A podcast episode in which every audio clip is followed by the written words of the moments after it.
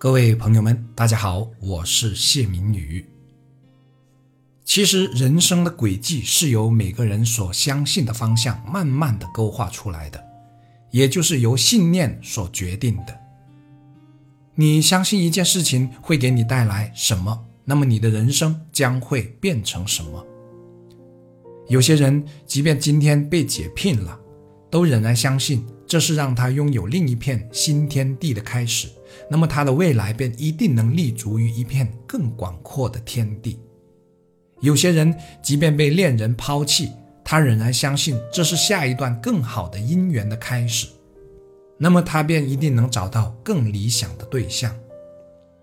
有些人即便被朋友出卖，仍然相信这是自己一次眼光和判断力的提升。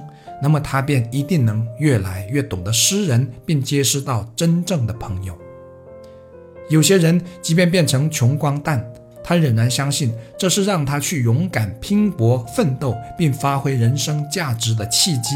那么他便一定能拥有更美好的未来，而反之亦然。